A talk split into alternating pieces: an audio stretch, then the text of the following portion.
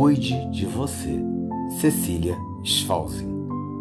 Mesmo que isso lhe custe tempo e renúncias, cuide do seu coração.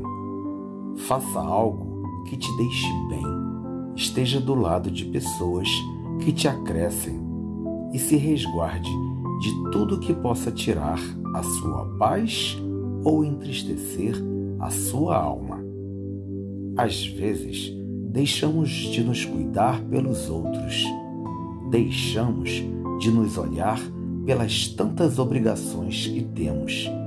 E nos esquecemos que também temos sonhos, vontades e sentimentos, e que às vezes precisamos nos resgatar de certos cansaços para que a nossa força não se enfraqueça diante daquilo que não fazemos por nós e para que a nossa fé não se desfaleça pelos vazios que as lutas diárias nos causam.